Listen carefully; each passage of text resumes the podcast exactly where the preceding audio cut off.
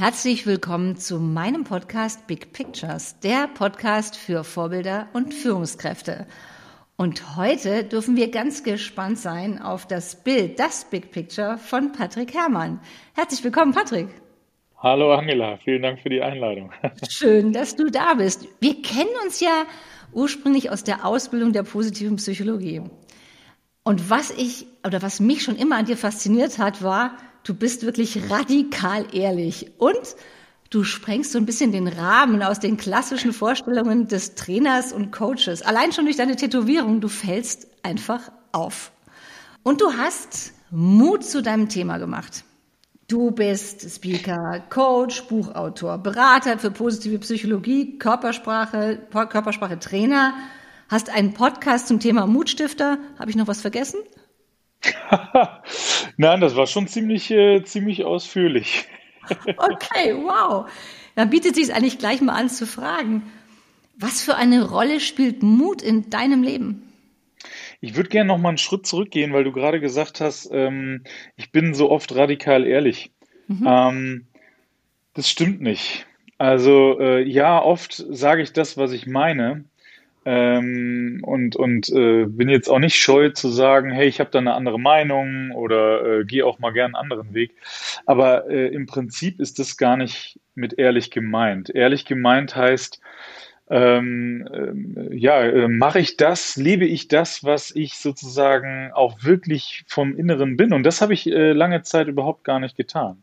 Oder äh, spreche ich meine Emotionen an, die ich manchmal habe, ja, äh, äh, oder halte ich die vielleicht für, für mich?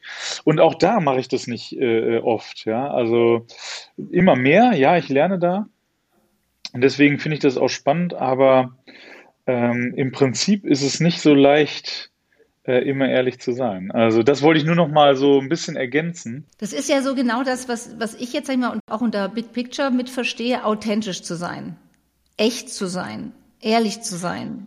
Ja, und das ist ja etwas, es geht in der Perfektion, das ist schwierig. Aber was würdest du sagen auf dem Weg dahin? Bist du auf einem guten Weg dahin? Naja, ähm, ich, ich würde erst mal sagen, ich also etwas, was mich antreibt, ist zu verstehen, warum ich tue, was ich tue. So, das ist wirklich, ne, das war immer irgendwie eine Frage, die, die mich umgetrieben hat. Warum mache ich eigentlich das, was ich mache? Und natürlich Umkehrschluss, warum tue ich nicht das, was ich eigentlich tun will? Also ja, äh, abnehmen, äh, ruhiger werden, weiß der Kuh was. Also warum mache ich das nicht, was ich eigentlich tun will?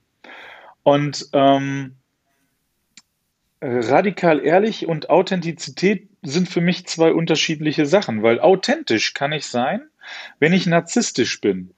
Denn äh, die Geschichte, die ich mir erzähle, ich bin der geilste äh, äh, Hecht im Karpfenteich, und dann bin ich das vielleicht auch, dann kann ich unglaublich authentisch sein. Das heißt ja nicht, dass ich ein netter Mensch bin, aber ich kann authentisch sein. Aber das, ne, also ich glaube, Authentizität ist das, was ich mir selbst erzähle, dass das auch, wenn ich das lebe, dann ist das authentisch. Ähm, unauthentisch wird's, wenn, wenn die Geschichte, die ich mir erzähle, nicht zu dem passt, wie ich, wie ich lebe und wie ich agiere. Und bei der radikalen Ehrlichkeit geht's äh, für mich eher darum, wir kommen auf die Welt und fangen gleich an, erstmal zu sein. Wir sind ja erstmal. Und dann kriegen wir immer wieder Feedback. Ne? Also, das ist nicht richtig, du bist zu laut, zu leise, zu schnell, zu irgendwas. Und jetzt lernen wir, ah, okay, also so wie ich bin, ist es nicht richtig, das passt nicht ins Bild, ins, in die Geschichte, in die Gesellschaft, in die was auch immer. Und jetzt fange ich an zu lügen. Jetzt fange ich an, und das ist die größte Lüge eigentlich, wenn ich anfange, etwas zu sein, der ich gar nicht bin ja, Anpassung und so weiter. Das ist ja, ja. das, sage ich jetzt mal, um bei dem ein stimmiges Bild, vielleicht ist das das richtige Wort für dich, ein stimmiges Bild zu zeigen, das hat ja nun auch was mit Mut zu tun. Ne? Das ist ja ähm, Mut zu haben, ein stimmiges Bild zu zeigen, auch mal anzuecken. Ja, das äh, bedarf halt die, also die Frage ist, ähm, gehe ich da wirklich ein Risiko ein oder bin ich so safe, dass ich das gar nicht habe? Weil wenn, das ist das, was ich in meinen Jahren mit dem Thema Mut gelernt habe. Wenn du Menschen fragst, die unglaublich anecken, die unglaublich bereit sind, vorne wegzugehen, dann würden die, und dann sagen die auch, ich habe ja unglaublich viele Menschen gefragt, dann sagen die, das ist nicht mutig. Das ist für mich Selbstverständlich, das ist eine logische Konsequenz von meiner Haltung, von meinen Werten. Das heißt also, die, denen fehlt eigentlich die Angst. Also sie müssen sich da nicht überwinden, sondern die machen das einfach. Mhm. Und wenn du jetzt mal so couragierte Aktionen siehst in der Presse oder sowas, das sind ja genauso, die handeln, weil, also zum Beispiel, wenn jemand verprügelt wird oder sowas, ja, und ich schreite ein, weil ich, weil mein höchster Wert ist, ich kann das nicht zulassen, dann bin ich sogar bereit, ein Risiko einzugehen und habe überhaupt nicht die Frage, gehe ich das ein oder nicht, sondern ich mache es einfach. Also da muss ich mich nicht überwinden. Das ist also, und von außen betrachtet ist das dann Mut. Mhm. Von innen betrachtet sagen die meisten Menschen, das hat nichts mit Mut zu tun. Und das finde ich halt so spannend. Was spielt denn jetzt Mut für dich in deinem Leben, in deinem eigenen Big Picture für eine Rolle? Für mich ist es immer eine Überprüfung. Also wenn, also wir haben ja immer Herausforderungen. Leben. Und für mich waren diese drei Säulen, also dieses Überwinden von Angst, das Eingehen von Risiko und meinen Werten entsprechend handeln, ne? diese drei Sachen sind für mich wie so ein Kompass geworden. Und wenn ich merke, es kommt eine Herausforderung in meinem Leben, fange ich ja sofort an, das zu bewerten. Ne? Oh, schlecht, oh, ah. Also der erste Schritt ist erstmal äh, aufzuhören, das zu bewerten. Und wenn ich es schon bewerte, kann ich ja auch mal prüfen, ist das denn wirklich ein Risiko? Was ist denn das Schlimmste, was passieren kann? Und meine Erfahrung ist halt, äh, naja, mir kann doch eigentlich in ganz vielen Sachen gar nichts passieren. Also jetzt nehmen wir mal die Krise. Was kann denn passieren? Ja, das Schlimmste ist, ich werde arbeitslos, ja. Und wie wahrscheinlich ist das jetzt, dass ich irgendwie auf der Straße lande mit meiner ganzen Ausbildung? Das ist völlig unwahrscheinlich. Also warum mache ich mir ins Hemd? Ja, also okay lass es sein, es ist kein Risiko dabei, da brauchst du auch keine Angst haben. So. Aber es gibt natürlich Entscheidungen im Leben, und das war zum Beispiel meine, meine Trennung, meine Scheidung, wo ich eine scheiß Angst hatte, weil ich gesagt habe, ich, ich kann das nicht mehr, ich, ich muss diese Entscheidung jetzt irgendwann treffen und ich gebe da was auf. Und ich weiß, ich verliere da was. Ich verliere äh, äh, erstmal eine Beziehung, äh, wo ich ja auch mal glücklich war. Und ich verliere aber auch irgendwo einen doppelten Boden, irgendwie einen Halt, ja. Also ich verliere ganz viel, also das Risiko ist ja äh, da. Und ich mache das aber trotzdem, weil ich so nicht mehr weiterkomme. So, ne? Und das ist wirklich, und das sind Entscheidungen jetzt übertragen auf Unternehmen. Wenn ich jetzt ein Unternehmen bin und merke, ey, Homeoffice, ey, das ist so ein Ding, das sollte ich mir mal angucken. Scheiße, das kostet mich wahrscheinlich Geld und ich weiß überhaupt nicht, wird es sich durchsetzen, keine Ahnung, aber ich, ich investiere jetzt mal Geld. Also ich gehe das Risiko ein, dass es vielleicht für die Katz war. Die Unternehmen, die es gemacht haben, haben am Ende oder ich sag mal in der Krise die Nase vorne gehabt. Und das ist die einzige Frage. ja, ja bist du bereit, ein Risiko einzugehen und, und den Preis dafür zu bezahlen? Ja. Das ist ja überhaupt das Thema Risiko versus Sicherheit. Oder auch mal, ja. wie ich es nenne, den Rahmen zu sprengen oder einen neuen Rahmen zu definieren für sich. Was denn da gerade ja. deine Erfahrung mit Unternehmen? Ich meine, du bist Trainer, du arbeitest mit Führungskräften. Was ist da gerade deine Erfahrung? Ja, meine Erfahrung ist, äh, also zum Beispiel höre ich ganz häufig äh, ja auch nach meinen Vorträgen, ah Hermann, ich habe das verstanden. Also äh, ne, Risiko eingehen, ja, Angst überwinden, hm, ich verstehe es. Können wir das absichern? und dann denke ich mir so, ja. ey, äh, also äh, irgendwie habe ich mich doch noch nicht deutlich genug ausgedrückt. Nein, es geht auch nicht darum, einfach blindlings ein Risiko einzugehen. Also es geht nicht darum, Geld zu verpulvern. Der Punkt ist, zu verstehen, wie der Markt funktioniert und dass sich der Markt ändert. Und da fängt eigentlich die Ehrlichkeit an. Viele der Unternehmer und Unternehmerinnen, Führungskräfte wissen, ich muss was ändern. Die wissen, ich muss jetzt irgendwas tun. Und dann lügen sie sich über Jahre in die eigene Tasche und sagen, nein, das wird auch so funktionieren, nein, das halten wir aus. Und, oder bei Führungskräften, naja, wenn ich jetzt was ändern muss, dann muss ich ja auf mich blicken. Und es könnte sein, dass mir nicht gefällt, was ich da sehe. Also, uh, das ist ganz schön schmerzvoll. Vielleicht muss ich an mir was äh, verändern. Und dann muss ich in meine dunklen, ne, also und, und wenn ich mit Menschen arbeite, die wissen das alle. Wenn sie es nicht wissen würden, dann hätten sie keine Angst davor und dann würden sie es nicht äh, sozusagen prokrastinieren. So, und wenn wir ehrlich sind und sagen, okay, ich habe nicht die Kontrolle, ich äh, muss damit umgehen lernen und so weiter und so weiter und so weiter, dann machen wir den Schritt und sagen, okay, ich hole mir jetzt Hilfe und sag mir mal, was muss ich tun? Du sagst ja auch, das habe ich in deinem Buch auch gelesen, den inneren Schweinehund überwinden. Das ist ja für viele so der, der Inbegriff, dann bin ich mutig. Siehst du das so? Nee, also heute sehe ich das nicht mehr so. Also einfach nur den Schweinehund überwinden, ja. das ist eine super Übung, um vielleicht mutig zu sein. Ich mache das ja mit Teilnehmenden manchmal, ne? Äh, und das habe ich ja selber für mich, also alles, was ich mache, habe ich ja selber für mich ergründet. Ich habe ja irgendwann gesagt, ja klar, außerhalb der Komfort zu sein, äh, Komfortzone zu sein, super, muss ich üben. Dann bin ich in die Stadt gegangen, habe mich auf den Boden gelegt, 30 Sekunden, habe gemerkt, mein Puls geht auf 180. Boah, was ist denn da los, ne? Und so weiter und so fort. Das ist eine super Übung, um um dem Hirn neue Referenzpunkte zu geben und zu sagen, schau mal, es passiert eigentlich gar nichts. Das, was du dir da erzählst, ist Bullshit. Ist das bei dir die Mutzone? Ja, das ist für mich außerhalb der Komfortzone, weil ich meine Ängste kennenlerne. Also wenn ich mich da auf den Boden lege, mitten in die Innenstadt und auf einmal mein Puls auf 180 geht, darf ich mich ja mal fragen, wie kommt denn das zustande? Also was tickt da in mir? Und da kommt natürlich die, äh, der Spruch, du bist doch völlig bescheuert oder was denken die denn jetzt von dir? Aber wenn ich als Führungskraft Entscheidungen treffen muss, und da geht es nicht um, ich bin ein Arschloch und schmeiß alle raus, sondern um Entscheidungen wie zum Beispiel, ich lasse jetzt mal los oder ich gebe jetzt mal mehr Vertrauen oder was auch immer. Wenn ich mich da in die Stadt nicht auf den Boden legen kann, weil ich Angst habe, was andere von mir denken, ja, wie will ich denn Entscheidungen im Business treffen, wo es darum geht, was andere vielleicht von mir denken? Das ist nicht möglich, aber ich kann neue Erfahrungen sammeln und das kann ich spielerisch machen und das mache ich dann manchmal so, ja. Wenn wir jetzt im Kontext des Bildes bleiben und ich sage, den Rahmen verändern oder den Rahmen sprengen, wie wichtig ist das für Führungskräfte heute? Naja, total wichtig. Also, weil es immer wieder, also für mich geht es immer wieder darum, und das mache ich ja mit mir selber auch, immer wieder zu hinterfragen, mache ich das? Ist das noch adäquat? Passt das noch? Ist es richtig? Und zwar immer wertfrei. Also immer gucken, passt das noch? Brauche ich einen neuen Input? Erzähle ich mir da Quatsch? Also immer wieder in eine Selbstreflexion zu gehen.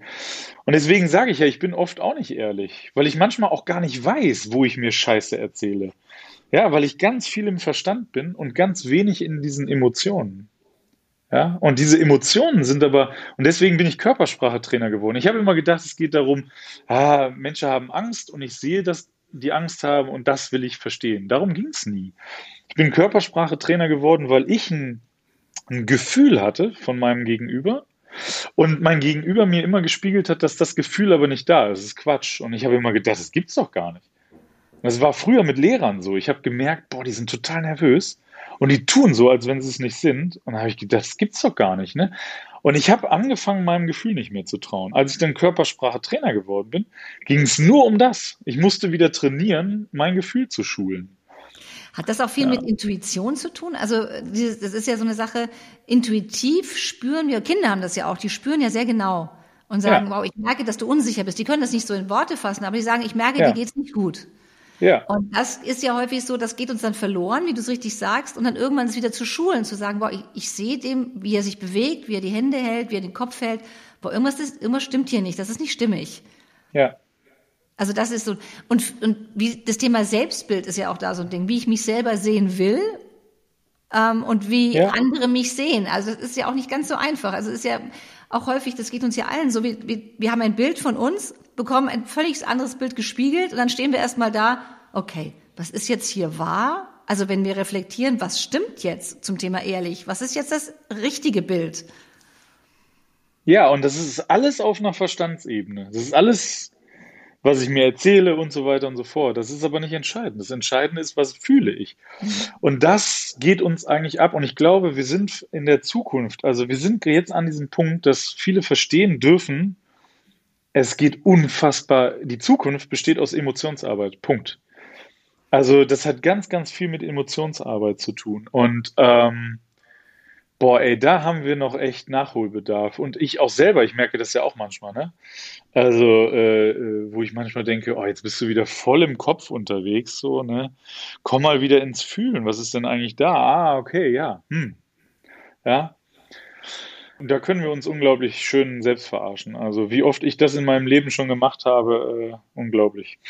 Das Thema Fühlen ist ja gerade bei Führungskräften, ich weiß nicht, wie dir so geht, das habe ich häufig die ja. Erfahrung, wenn ich mit denen rede über Gefühle und gehe in dein Gefühl und fühl doch mal nicht in dich hinein oder wo spürst du etwas, das ist ja immer uh. so eine Herausforderung. Führungskräfte ESO. und Gefühle so, uh, yeah. will sie mit mir? Ja.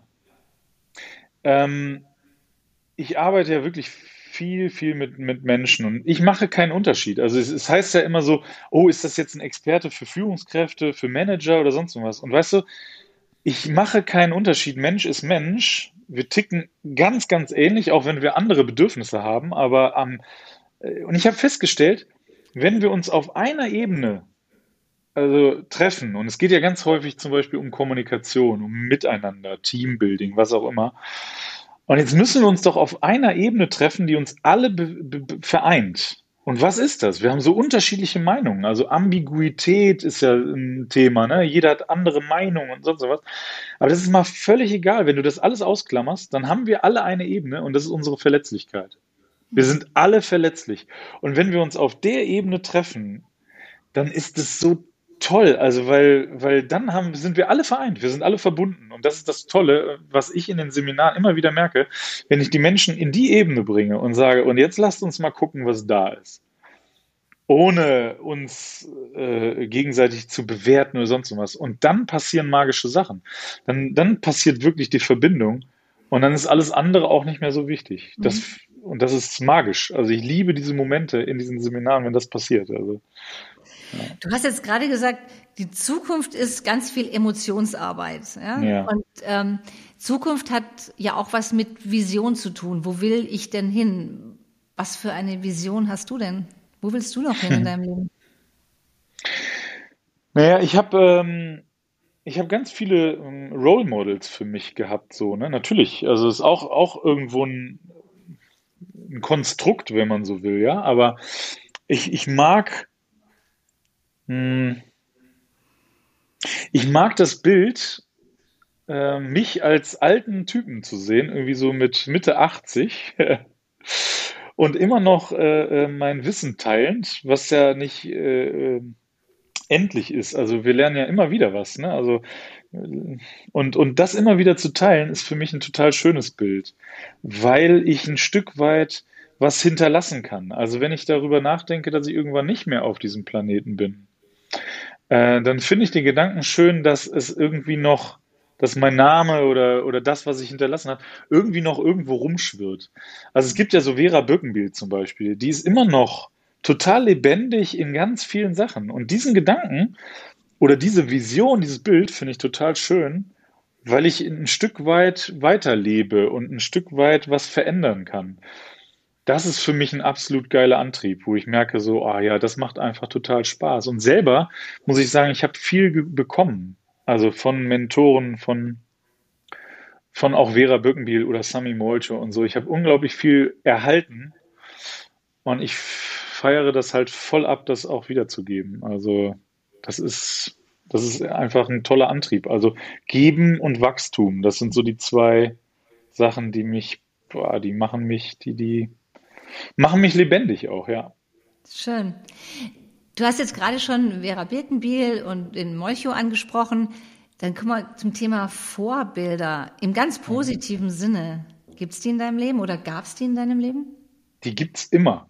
Also und gab es auch immer. Also ähm, boah, ja, ich habe ich habe ja, Vera Birkenbiel, Sami Molcho, äh, ähm, aber auch ganz viele äh, äh, Menschen, die ich gar nicht, die gar nicht so bekannt sind. Also mein Mentor, der sozusagen der erste in meinem Leben war, der gesagt hat, hey, du hast da eine Stärke. Und dem ich eigentlich alles zu verdanken habe, den kennt keiner. Andreas Lukai, mit dem habe ich tolle Projekte gemacht und tolle Zeit ver, ver, verbracht.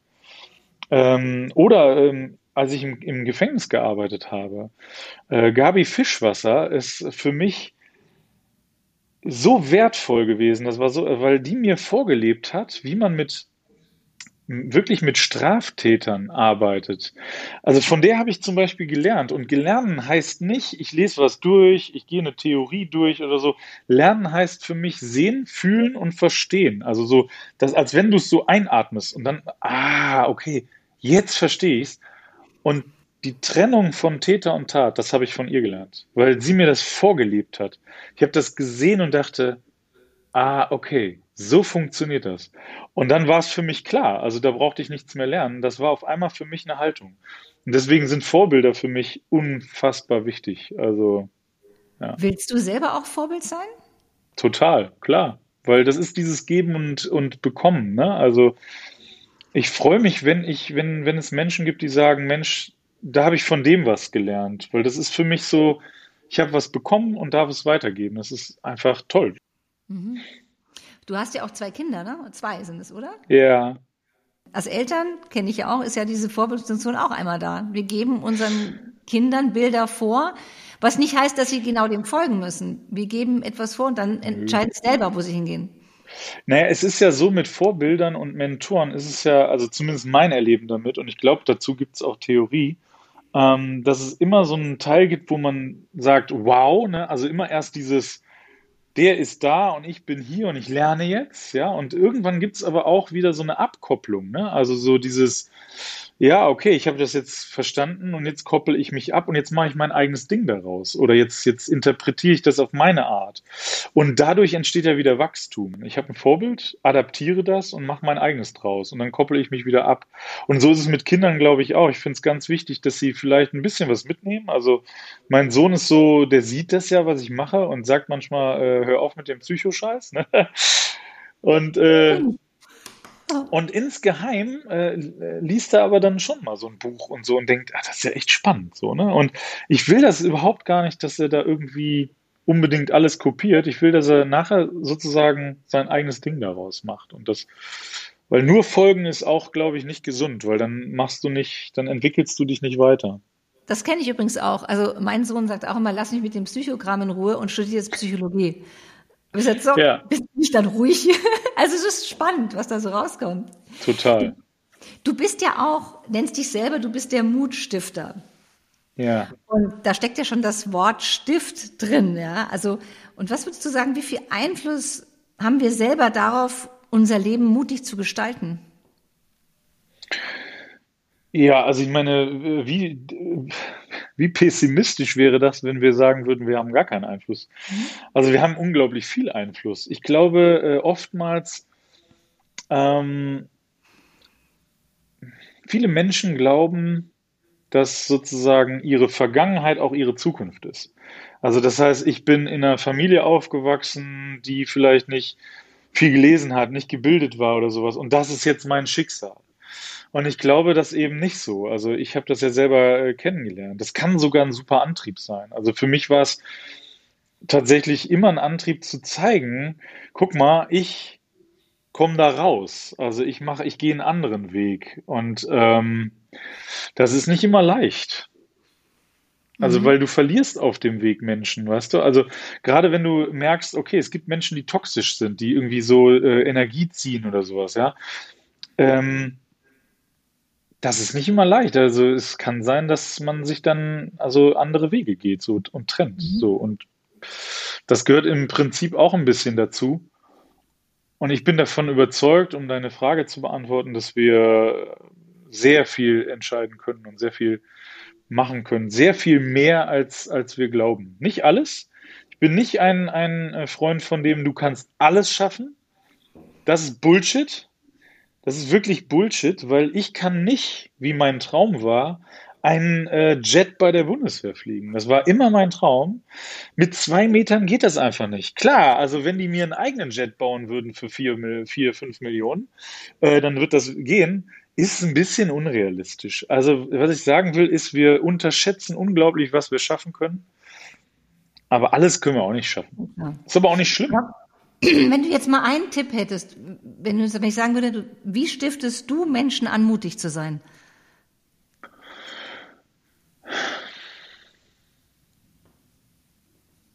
Also für mich der absolute Antrieb ist die Frage, was wieso tue ich das? Also ich habe ja eben von den drei Sachen gesprochen, Angstüberwindung, Risiko und Wert. Und mir ist aufgefallen, dass wenn uns der Wert klar ist, also wenn ich, Tony Robbins hat das, glaube ich, gesagt, und ich bin echt kein Fan, aber da hat er wirklich es auf den Punkt getroffen. Wenn dein sollte, könnte, sonst irgendwas zu einem Muss wird, dann mhm. bist du bereit, jeden Weg zu gehen. Also mach dein, weiß nicht, ich will ein besseres Leben, ich will abnehmen, ich will eine bessere Führungskraft sein. Mach das zu einem Muss. Mach das zu einem Ich will. Ich will wirklich. Und jetzt, verdammte Scheiße, mache ich mhm. das. Also, wenn das kommt, dann ist das Risiko eigentlich völlig scheißegal und die Angst ist eigentlich auch nicht mehr da, weil dann bist du bereit, wirklich äh, äh viel zu investieren. Also für mich ist der ganz klare Antrieb, äh, äh, frag dich, warum du das tust und was du eigentlich wirklich willst. Mhm. Und dann go for it. Aber wollen, ja? also mhm. richtig. Ja. Dann komme ich nochmal ganz zu dir persönlich. Gab es mal eine Situation, wo du zum Thema Ich will etwas dein Bild komplett verändert hast in deinem Leben? Boah, das gab es mehrfach. Also tatsächlich, äh, ich meine, ich bin ja nicht wirklich, also ich war ja 14 Jahre bei der Bundeswehr nicht ohne Grund. Ich war nicht die hellste Kerze auf der Torte. Ich habe äh, Schule gehasst, ich habe äh, nicht gerne gelernt, ich, äh, also es war einfach nicht mein Ding. Und als ich aber dann irgendwann festgestellt habe, so, mir geht das richtig auf den Sack, dass ich mich selbst immer verarsche, dass ich mir irgendwie, ne, und ich, und ich nicht verstehe, warum ich tue, also dieser Antrieb, ne, diese Frage, warum tue ich das, was ich tue, kam ja irgendwann eine Antwort, naja, weil ich irgendwie, weil ich wissen will, wie tickt der Mensch und warum tut er das? So, und als ich das verstanden habe, dann wurde das zu einem Muss. Und dann habe ich gesagt, okay, jetzt mache ich Fachabi nach mit 34. Und der Antrieb war, ich möchte zeigen, dass ich es drauf habe. Mir, mir zeigen, mhm. dass ich es drauf habe, dass ich das noch schaffe. Und dann war Fachabi auf einmal gar kein Problem. Ich habe, also ich habe auch noch irgendwie als Jahrgang das Beste abgeschlossen. Das war mir damals total peinlich, weil ich mit den ganzen 17-Jährigen da und dann die Eltern und dann wurde ich nach vorne und ich dachte, Leute, macht doch keinen Aufriss. Ich bin 34, das ist eine ganz andere Voraussetzung. Mein, mein Studium war ein Klacks, das habe ich, das habe ich neben der Selbstständigkeit schon gemacht und so. Das war auf einmal total easy. Aber es war die Entscheidung, ich will das und das mache ich jetzt. Und so gab es einige Entscheidungen. Also abnehmen mhm. war eine Entscheidung. Ich habe 34 Kilo abgenommen, weil ich das jetzt, weil ich satt war. Ich war satt. Es musste passieren. Also das ist immer die Frage mit dem Warum, ne? Also ich, wenn ich das Warum für mich gefunden habe, dann ist es auch, okay, dann habe ich auch den Willen. Oder in deinem Leben war es auch so. Ja, wenn das stark genug ist, ne? Also, und das sehen wir an den ganzen Helden. Also auch, äh, und manchmal ist es natürlich so, dass es die Realität ist äh, eigentlich anders. Die Realität ist so, wir warten so lange ab, bis wir mit dem Rücken an der Wand stehen. Mhm. Und auch ganz ehrlich, das war auch bei mir häufig so. Ja, äh, äh, und dann geht's halt nur noch nach vorne. Das sehen wir jetzt im Iran. Also wie oft, wie lange haben die Frauen da gelitten? Und irgendwann ist halt Ende. So, und dann geht's nur noch nach vorne und auch wenn es Leben kostet. So, und so gibt's immer mal wieder Auslöser. Und ich finde diesen Prozess total spannend. Ich versuche gerade ganz viel dazu zu lesen, wann entstehen so Revolutionen zum Beispiel? Oder wann ist der Punkt gekommen, wo es, wo es zu einem Muss wird? Jetzt muss sich was verändern. Dass Frauen gleiche Rechte bekommen. Jetzt kämpfen wir dafür. Und es gibt immer wieder Menschen, die das tun. Auch wenn sie unglaublich anecken. Und äh, die würden das aber nie Mut nennen. Das ist echt spannend. Ja, aber das ist, ich glaube, das ist der innere Antrieb, der ist dann nicht Mut. Genau. Das kommt dann so stark von dir selber, dann ist es, ja, dann ist es. Es ist eine logische Konsequenz. Das ist der Weg, den ich dafür gehen muss.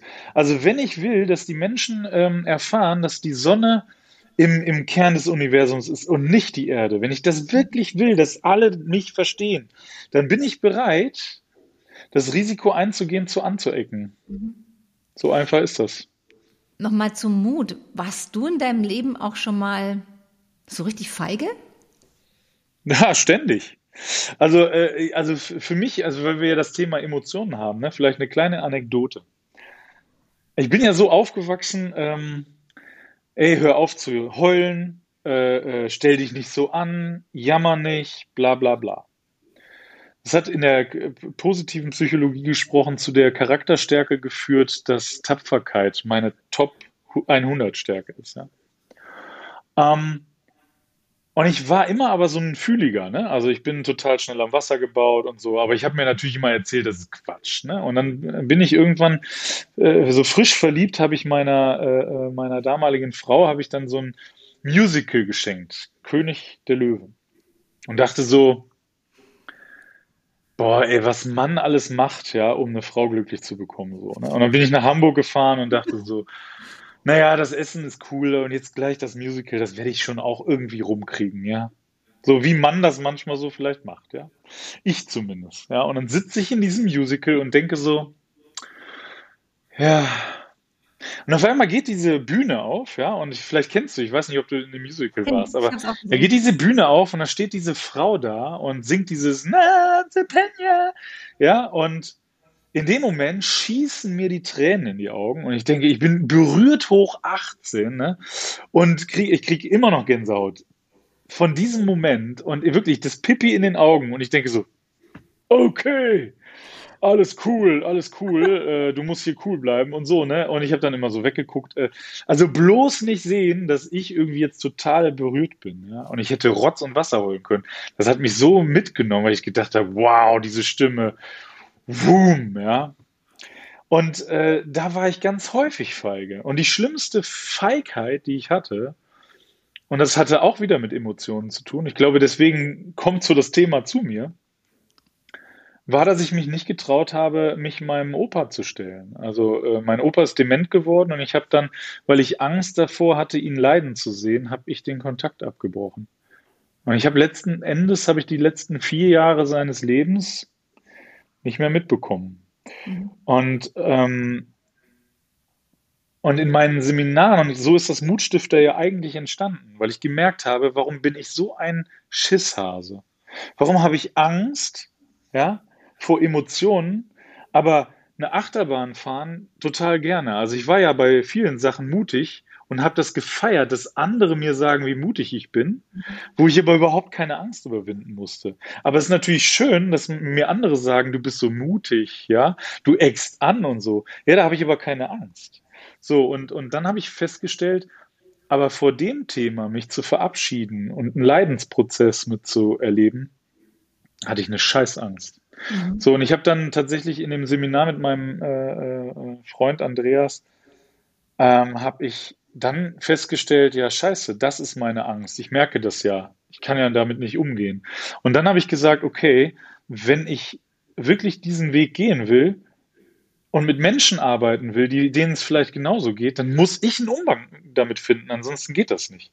So, und dann habe ich angefangen, mich dieser Situation zu stellen. Und das waren die schlimmsten, aber auch gleichzeitig großartigsten Momente. Und ich, ich merke immer noch, dass mich das total berührt, weil ich somit die Chance hatte, meinem, ähm, meinem Opa nochmal äh, Abschied zu, also nochmal Danke zu sagen und zu sagen, ey, lass los. Und das war wirklich, an dem Tag habe ich entschieden, dass ich nie wieder meine Angst entscheiden lasse, wie ich mein Leben zu führen habe. Und da war ich fast zu feige gewesen. Und das war der, der, das war die Geburt von Mutstifter, weil ich dann gesagt habe, ich möchte, dass Menschen nicht immer ihre Ängste da entscheiden lassen. Also ein mega ich möchte sie Bild anstiften. Also für ja. mich ein mega schönes Bild, was in meinem Kopf da gerade entsteht. Wobei ich zu dem König der Löwen ehrlich sagen möchte, zu den Tränen, das ist nicht feige. Das ist großartig, ja. Also ja. Das, das ist halt nichts, das muss ich ehrlich sagen. Viele andere feige wäre für mich gewesen, du stehst auf, gehst raus und holst eine Runde auf dem Klo. Also, aber du warst in dem Moment so bewegt, also dafür nur, ja. dafür, das ist nicht feige. Jetzt sind was ganz anderes. Ich meine, Bilder. Wenn ich an dich denke, denke ich an Tattoos. Ja. Yeah. so, wenn, was ist denn dein, an dir selber dein Lieblingstattoo? Was für dich so die größte Kraft, wo du sagst, Mensch, das bin ich, das bin einfach ich. Das ist für mich das schönste, das Tattoo, was am meisten Patrick ist. Also mich treibt gerade noch das rum, was du gerade gesagt hast. Ich möchte das, glaube ich, nochmal ergänzen. Du hast gesagt, dass es feige wäre gewesen, rauszugehen. Und du merkst, wenn wir jetzt zehn Leute fragen, dann wäre das unterschiedlich, was feige ist. Und auch die Sache mit meinem Opa war nicht, äh, eigentlich nicht feige. Das war äh, eigentlich, mich dem zu stellen, eigentlich mutig vielleicht auch oder, oder zumindest konsequent. Ähm,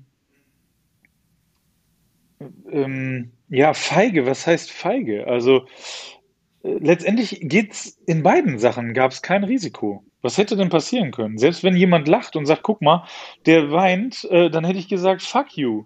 Vielleicht weinst du innerlich selber oder äh, ist doch nicht mein Problem. Ne? Mhm. Also das ist, also wir brauchen bei ganz vielen Sachen, deswegen sage ich ja, brauchen wir eben keinen Mut, sondern es geht nur darum, was wir uns selber erzählen. So, und jetzt zu deiner Frage.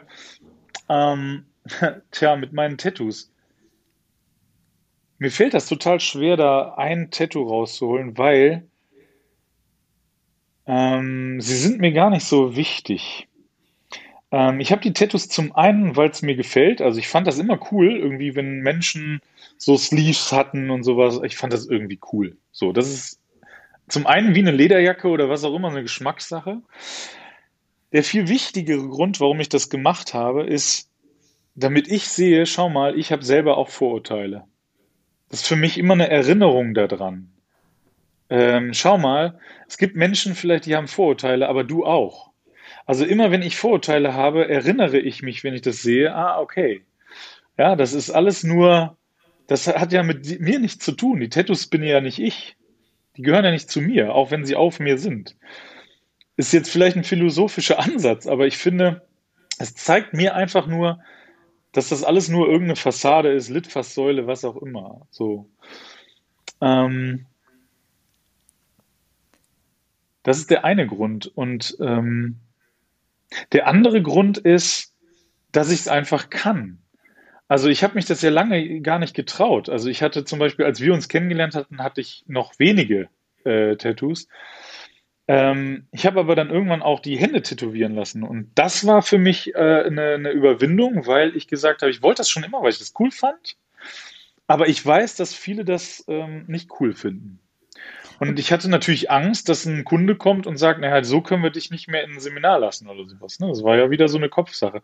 Und dann habe ich aber gesagt, mit steigendem Selbstwert habe ich gesagt, ja, dann ist es halt so. Dann mhm. werden mich die finden, die mich cool finden oder die damit kein Problem haben. Und dann sind das wahrscheinlich auch die richtigen. Also es ist eher so eine, auch so eine Selbstwertgeschichte äh, zum Thema, hey, wenn du damit ein Thema hast, ich hab's nicht. Also ja. Ich könnte mich jetzt echt noch Stunden mit, mit dir unterhalten, ähm, aber so langsam, glaube ich, sollten wir ähm, zu einem Ende kommen. Aber ich habe noch eine Frage an dich. Und zwar, jetzt ähm, stell dir mal vor, du wärst ein Bild. Mit welchen Farben würdest du dieses Bild malen? Oh, mit welchen Farben? Ich habe also, als du gerade gefragt hast nach einem Bild, habe ich tatsächlich sofort ein Bild äh, im Kopf gehabt. Erzähl mir. Ähm, ob das jetzt die Farben wären, keine Ahnung, aber das Bild finde ich einfach grandios. Und ähm, ich muss aber überlegen, was drunter steht. Kennst du das Bild mit der Pfeife? Also auf dem Bild ist nur eine, eine Pfeife zu sehen. Ja. Eine, nicht eine Flöte, sondern so eine, so eine Pfeife. Und darunter steht auf Französisch, ähm, ich glaube, da steht drunter, ich bin keine Pfeife. Ja. Und das finde ich total toll weil es einfach zeigt, dass das, was wir äh, uns erzählen, äh, oftmals einfach nur eine, eine Erzählung ist. Mhm. Also, ja, also das, was wir sind, ist maximal das, was wir tun. Mhm. Und nicht, dass wir uns, was wir uns erzählen. Und deswegen finde ich dieses Bild so toll. Also du siehst eine Pfeife und darunter steht, ich bin keine Pfeife. Und, ähm, und das ist eigentlich das, worum es mir geht. Hört auf, euch zu erzählen, was er euch erzählt, weil das meiste ist halt einfach Quatsch. So. Ich will weniger irgendwas sein, ich will mehr einfach sein, ohne irgendwas zu sein. Das wäre das wäre cool, wenn ich da hinkomme. Aber ich bin natürlich auch gerne ein Trainer. Ich bin auch gerne ein Mutstifter. Aber es sind halt alles nur irgendwelche Begriffe und, und irgendwelche Bewertungen letztendlich auch, ja. Wenn jetzt jemand, sag ich mal, hat sich jetzt den Podcast angehört und sagt, boah, jetzt möchte ich aber mehr von diesem Mutstifter haben, wo kann er dich denn finden? Ja, ich äh, tanze äh, vielleicht auch auf viel zu vielen Hochzeiten, keine Ahnung. Also ich bin ja auf Instagram, ne, da haue ich manchmal einen raus. Äh, ich habe einen Podcast, also da lade ich ja unglaublich viele inspirierende, tolle Menschen ein, wie dich zum Beispiel. Ne? Und ähm, Ja, auf meiner Website natürlich. Ich, äh, manchmal schreibe ich auch so ein paar Sachen. Ich habe ja ein Buch geschrieben und ich hoffe, jetzt das zweite Buch bald anzufangen. Beziehungsweise angefangen habe ich schon, aber dass es auf den Markt kommt.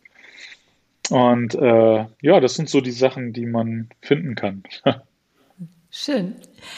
Ja, jetzt einfach nochmal für mich so, was ist jetzt mir so im, was habe ich jetzt so ein Bild von dir nach dem Gespräch? Ja, ich sehe dich als alten Mann irgendwann auf einer Bank sitzen und du weißt ganz genau, warum du tust, was du tust. Im Idealfall hast du sogar eine Pfeife dabei und du freust dich total darauf, dass du ja immer noch Leuten etwas zeigen, etwas beibringen kannst. Und mit diesem Bild bedanke ich mich ganz herzlich bei dir für dieses wirklich tolle Gespräch. Danke, Patrick. Ich danke dir für das tolle, für die tolle Moderation.